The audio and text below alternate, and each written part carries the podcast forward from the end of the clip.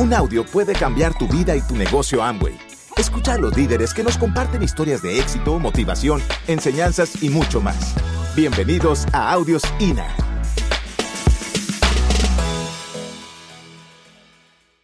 Me llama un amigo, más o menos 15 días después de haber nacido mi hijo, me llama un amigo que era compañero de trabajo y el tipo me dijo, te vengo una oportunidad para ti.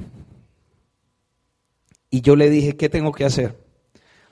Y me dice, me citó en un sitio, en un centro comercial, voy al centro comercial, estaba con otra persona y me muestra el negocio de Amway, señores. Y cuando yo veo el negocio de Amway, yo veo la posibilidad que nunca había tenido. O sea, yo vi en ese negocio la posibilidad económica de generar dinero sin que estuviera directamente trabajando en él. Algún día, ¿me entiendes? No era en el momento. Yo sabía que tenía que poner un trabajo y yo entendí muy bien lo que era la capacitación desde el principio. Yo me comprometí porque no tenía otra opción. Y cuando yo llegué a mi casa, yo veo a este niño y llevaba el kit en la mano. Pero cuando yo llegué a mi casa, yo lo único que le dije a este niño era, hijo, en cinco años no vamos a estar viviendo lo que estamos viviendo ahora.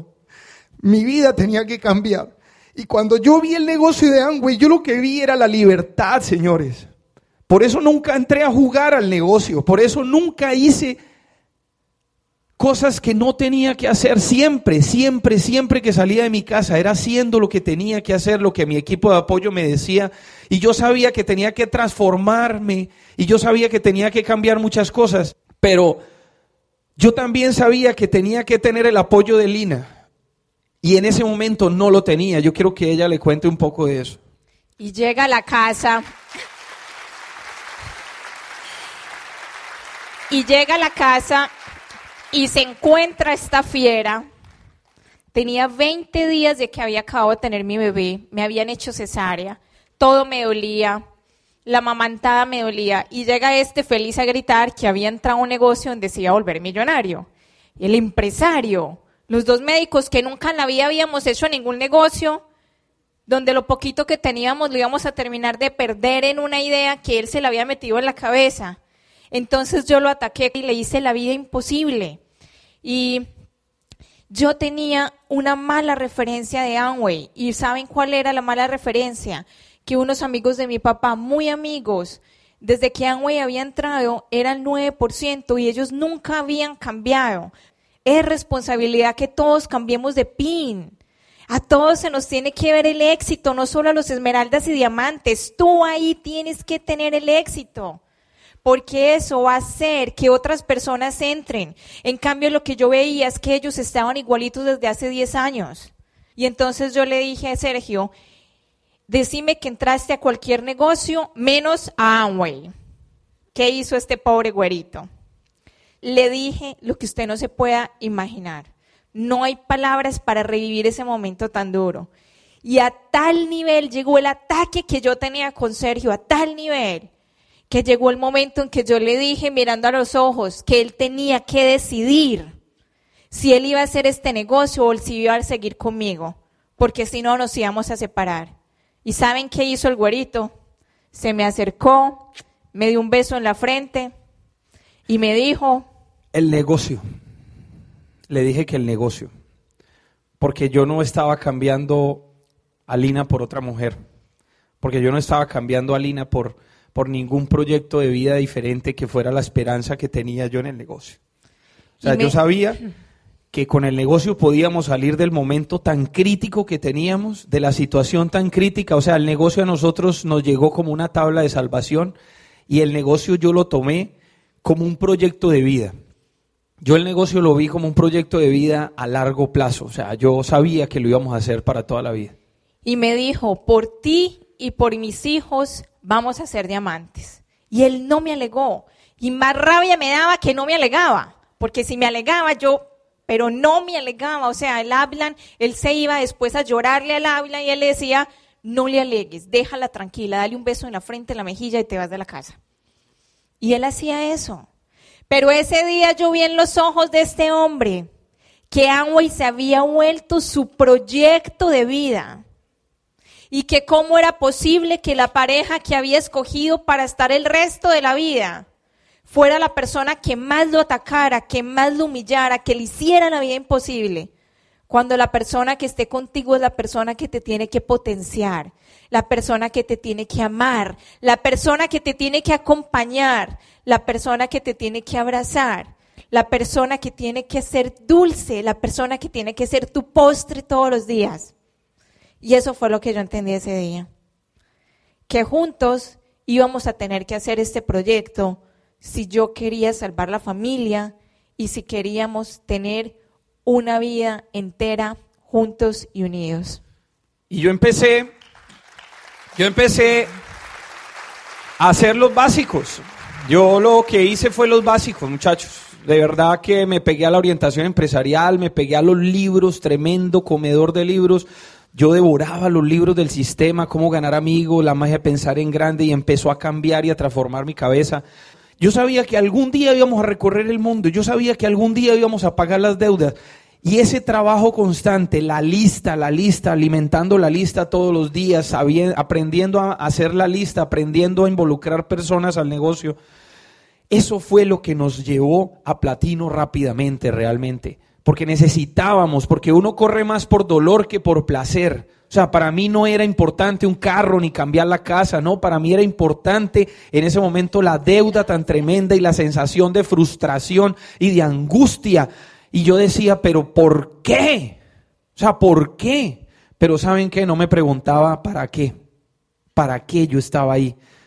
Y yo leí un libro un día que se llama El liderazgo al estilo de los jesuitas. Y decía en ese libro, Abraham Salesnik, un profesor emérito de Harvard, decía que los líderes son personas que nacen dos veces, que les sucede un evento de apartamiento, o sea, les sucede algo en la vida que ellos toman decisiones y se apartan de la realidad y resurgen con una identidad creada, no heredada. Y yo decía, wow, esto es lo que me está pasando a mí. Y yo entendí que había nacido nuevamente, que había visto la posibilidad de ayudar a muchas personas, porque como médico yo lo, yo lo hacía, ¿me entiende? Pero cuando yo vi el negocio, yo vi la posibilidad de llevarle el mensaje a mucha gente y yo cada vez que iba a un hogar, cada vez que iba a una casa y yo sentía que había, les había ayudado a alumbrar esos ojos como me los, como me los hicieron brillar a mí algún día, yo sentía lo mismo que sentía cuando atendía a un paciente. O sea, yo sentía que estaba ayudando a la gente cada vez que le contaba el plan y que tomaban la decisión de hacerlo y hacían las cosas que tenían que hacer. Yo sentía exactamente lo mismo que cuando yo le ponía un medicamento a alguien y posiblemente iba a impactar más porque toda la generación de esa familia iba a cambiar. Y hay un seminario y tomo la decisión de meterle la ficha duro porque ya teníamos la estructura, ya teníamos los frontales, habíamos hablado con quién quería correr y todo. Y pusimos el trabajo, conseguimos la tercera línea y calificamos esmeraldas en ese año. ¿Y saben qué pasó? Le cumplí a mis hijos. Porque yo a ese muchacho, hacía cinco años, le había dicho que en cinco años sus papás iban a ser libres por lo menos iban a no depender de alguien, de un trabajo, que no iban a depender de sus deudas. Y en cinco años calificamos Esmeralda. Fue mucho tiempo. Yo sé que ustedes lo pueden hacer más rápido. Pero para mí fue algo muy importante el día que pasó porque nosotros calificamos Esmeraldas el 31 de agosto y el 8 de agosto de ese año Felipe cumplía cinco años de nacido. Y habíamos cambiado esa historia y íbamos en camino a la libertad. Y ya lo que se veía era alegría, esperanza, tranquilidad, teníamos una visión, entendimos el concepto de libertad, tenía capacidad de soñar, porque yo este seminario me lo había soñado, esta convención me la había soñado. Seguridad y fe, señores. La fe volvió a mí. Esa parte era importantísima. Y llegó la libertad de Sergio. Ya el güerito se la pasaba feliz, pero Aquí está el otro ejemplo, por eso queremos escuchar tu historia, porque a mí me apasiona todavía el mundo de los libros y de la medicina. Y tú no tienes que dejar tu trabajo, tu carrera para ser diamante y te vas a poder acordar de mí. Si usted lo quiere dejar muy bien, cómprese el tiempo. Pero si lo quiere seguir haciendo, lo puedes hacer. Y tienes que ser muy bueno allá afuera y muy bueno aquí adentro. Pero Sergio logró su libertad. Mi papá que está en esa foto con ese traje blanco, ¿saben por qué lo tenía? Porque un día cuando calificamos Esmeralda, mi padre nos llamó y nos dijo, Sergio, ya compré el traje blanco de lino para el día que llegues a diamante. Y qué reto, muchachos. Qué reto tan grande porque yo no quería que mi papá se muriera antes de verme diamante. Y yo no sé si tú no has tomado la decisión de ser diamante, pero la familia se involucra en tus sueños. Y mi papá, lo que vivió, lo que mi papá vivió el día del reconocimiento de diamante de nosotros, ¿saben qué fue? que yo lo siento, él no entendía cómo su hijo en seis años había logrado esa libertad que él logró en 42 años. Y él lo que sentía era un orgullo de ver tres mil personas gritando, felices, compartiendo esa alegría de libertad. Nos vio montados en esa limusina, nos vio montados en, en el éxito en ese momento. Y él vivió nuestro transcurrir del negocio, Él sabe toda nuestra historia de, de, trabajo y de lucha, Él se dio cuenta de paso a paso. El último mes de calificación sacó una tarjeta de crédito y me dijo, úsela si la necesita. Así era mi papá, así fue hermoso mi viejo.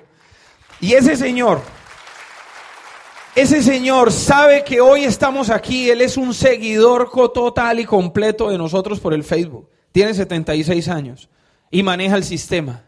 Y es feliz hoy en día de todo lo que le contamos, de todo lo que le compartimos, porque realmente él vivió la lucha con nosotros, ¿me entiende? Y cuando Lina se involucró en el negocio conmigo, realmente hicimos algo muy grande que era llegar a Esmeralda y Diamante. Eso fue algo maravilloso. Y hace un año, exactamente después de salir de esta convención, por eso tú estás aquí, tú puedes ir a tomar decisiones. Éramos esmeralda, pero se nos había caído una línea. O sea, que éramos zafiro. Estábamos en esta convención hace un año y escuchamos una pareja hermosa de mexicanos que ustedes los conocen muy bien, que son Paco y Joana Bazán. Y esa pareja nunca en la vida la habíamos escuchado, nunca. Y esa pareja nos revolcó el corazón. Y éramos Zafiro 5 de marzo y nosotros dijimos, este mes, marzo, último mes en que empiezan las calificaciones, empezamos la calificación de diamante. Y eran cuatro líneas. Entonces, ¿usted cómo no va a ser capaz de llegar a este mes a plata si nosotros hicimos cuatro líneas en un mes? Que les pasaron cantidad de cosas que por el tiempo no les alcanzamos a contar. Pero al otro día, o sea, yo salí de esta convención y fui y me puse esto para jugar con mis hijos y los senté en un sillón de la sala y les dije, hijos, su mamá no va a volver a llegar en los próximos seis meses con la luz del sol.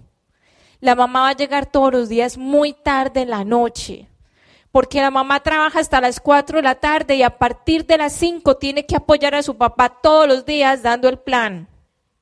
Y entonces a mí me dolía el alma como mamá de saber que tú tienes que dejar a tus hijos.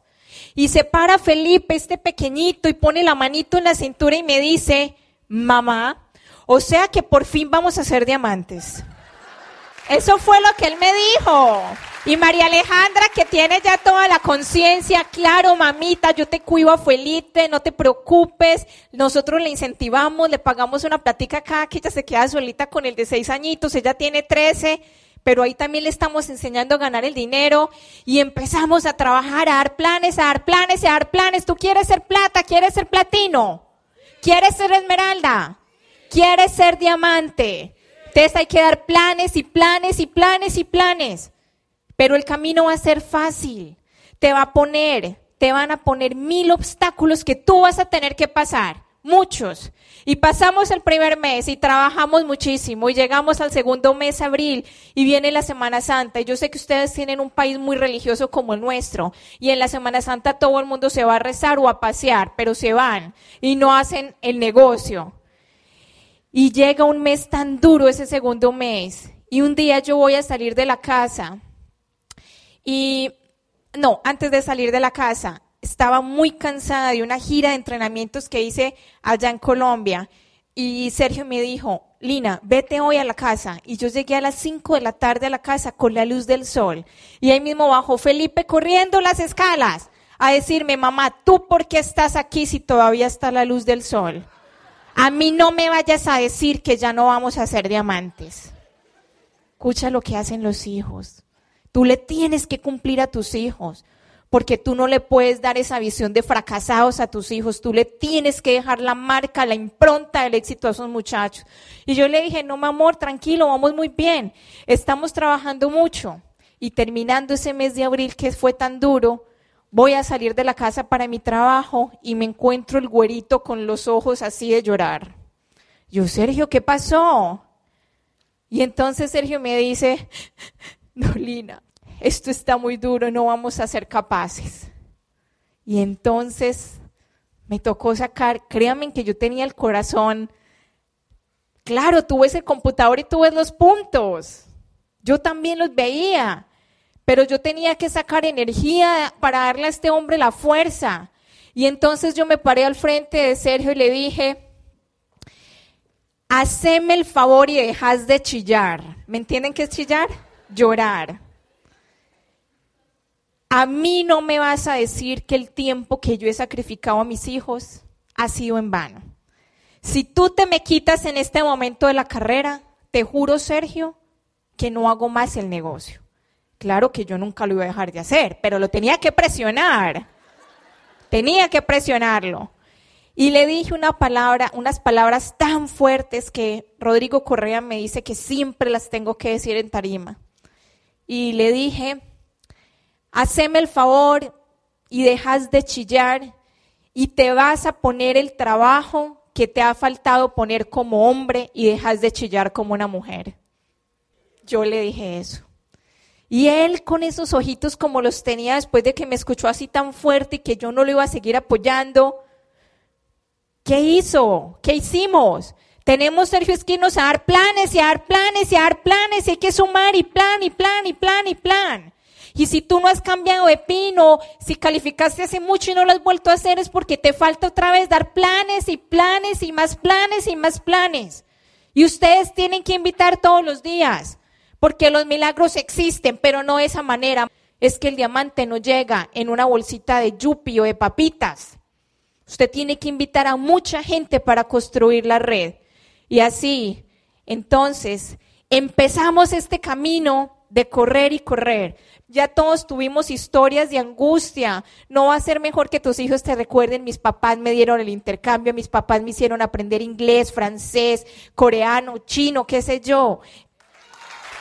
Llegar a Diamante fue un trabajo de enfoque impresionante fue trabajar con nuestras líneas, trabajar. ¿Quién es el que quiere llegar a diamante? Usted, ¿cierto? Usted es el que quiere llegar a diamante. Entonces usted tiene que sentarse con sus socios, hacer las llamadas, hacer las listas, eh, poner el plan de acción, trabajar con el que quiere trabajar. Y ese segundo mes fue tremendo, o sea, fue durísimo. Cuando yo vi a Lina que me dijo esas palabras, ella dice que no se rajaba, yo digo que sí se rajaba. Y yo tenía que ponerme los pantalones y hacer lo que tenía que hacer, señores. Yo me acordé que yo había salido a los 17 años de mi casa, que yo había vivido solo, que yo me había involucrado con muchas personas, que yo había, me había relacionado, que había influido en mucha gente en la vida. Y yo decía, pero ¿por qué ahora que lo estoy haciendo y que estoy corriendo, por qué no voy a llegar? ¿Por qué me va a sabotear el futuro? Algo que tú puedes controlar porque es que tu trabajo tú lo controlas. Y si tú no tienes el resultado es porque tú no estás poniendo el trabajo. Así de simple, ¿me entiende? Es buscar el que sí. Pero cuando calificamos diamante, verle la cara a nuestros hijos, Ver a ese muchacho levantando ese cristal de, de, diamante y ver esa copa reluciente y solamente valió la pena por montarlos en esa limusina con ese vino que nos tomamos, con ese jugo de naranja que se tomó mi hijo, que se lo tomó todo y era feliz en ese carro gritando. Miren muchachos, eso esa estampa. Yo no entiendo cómo un ser humano entra a este negocio y le dice a sus hijos que van a ser diamantes y que van a lograr la, los sueños que se, que se tienen eh, trazados en ese momento. Y después de un mes o de cinco meses renuncian al negocio. ¿Dónde quedó la palabra involucrada en su hijo? ¿Dónde quedó ese ser? O sea, ¿qué va a pensar ese hijo de usted cuando usted tira la toalla y le dice, no, esto ya no es para mí? y lo siguen viendo a usted trabajando toda la vida para otro. Eso para mí era una deuda de honor. O sea, yo o moría o ganaba en esta vaina. Pero tenía que hacerlo. Tenía que hacerlo. ¿Y qué va a pasar cuando ese hijo, porque tú te rajaste, lo contacte uno de nosotros? Y ese día tu hijo va a llegar a la casa diciendo, papá, se entré a un negocio que se llama Amway. ¿Y cómo te va a doler el corazón de saber que tú ya deberías de ser un diamante? Y, mi padre se desmontó en esa tarima ese día de reconocimiento y dijo unas palabras espectaculares y realmente él sintió lo que significaba la libertad en corto tiempo. Y hoy nuestro ingreso supera el ingreso de él y él trabajó 42 años y nosotros trabajamos 6 años enfocados, duro, ese fue nuestro proceso, sin dejar de ser médicos, nunca, y poniendo el trabajo extra. Eso es lo que se reconoce como diamante, el trabajo adicional que hiciste, el extra que pusiste, las ganas que pusiste y que no te dejaste robar ese sueño de nadie. Tú lo puedes hacer, pero tus hijos se merecen todo. Y llegará la recompensa y la libertad y poderle pagar a mis papás tantos miles de dólares que nos habían prestado en esa época difícil. Pero yo pensaba, yo siempre le decía a Sergio, no te preocupes, eso es la herencia anticipada en vida. No les tenemos que pagar, ellos no nos están cobrando. Pero qué rico, mi papá eh, exportaban muchísimo a Venezuela y con la crisis que hay en Venezuela, cayó la empresa y pasaron de tener 30, 40 empleados a tener dos. Ellos aprovecharon su cuarto de hora y tenían sus inversiones, pero estaban en un momento de liquidez. Y a mi papá le empezó a dar caspa, esa dermatitis, que ustedes se sueltan así el pelito y aquí se vuelve todo blanco. Y eh, lo habíamos llevado a los mejores dermatólogos y nada le quitaba eso. Y cuando calificamos Esmeralda, le llevamos un chequecito muy bueno y en Diamante le llevamos otro chequezote. Y eh, desde el otro día que le llevamos el primer viaje, a mi papá se le quitó la caspa, la dermatitis. O sea que encontré la cura para el estrés. Y la cura para el estrés es que toda la gente necesita más dinero para pagar todas las cosas cotidianas que necesitamos en la casa, para pagar la administración, los servicios, para que tu hijo pueda ser un futbolista. Muchos sueños se van a lograr. Lleguen a Diamantes y les vamos a hacer la fiesta que ustedes quieran, como se lo soñaron. Los vamos a apoyar a hacer todos esos sueños de realidad. Aquí está Sergio, que nunca pudo cantar y vea, ya logró cantar con los Diamantes en Tarima. Realmente, señores, esta es nuestra historia. Van a venir muchas otras cosas. Van a impactar la vida de muchas personas porque su historia tiene que ser escuchada. Muchísimas gracias y los amamos. muchas gracias. Los queremos, Mérida. Gracias por escucharnos. Te esperamos en el siguiente Audio INA.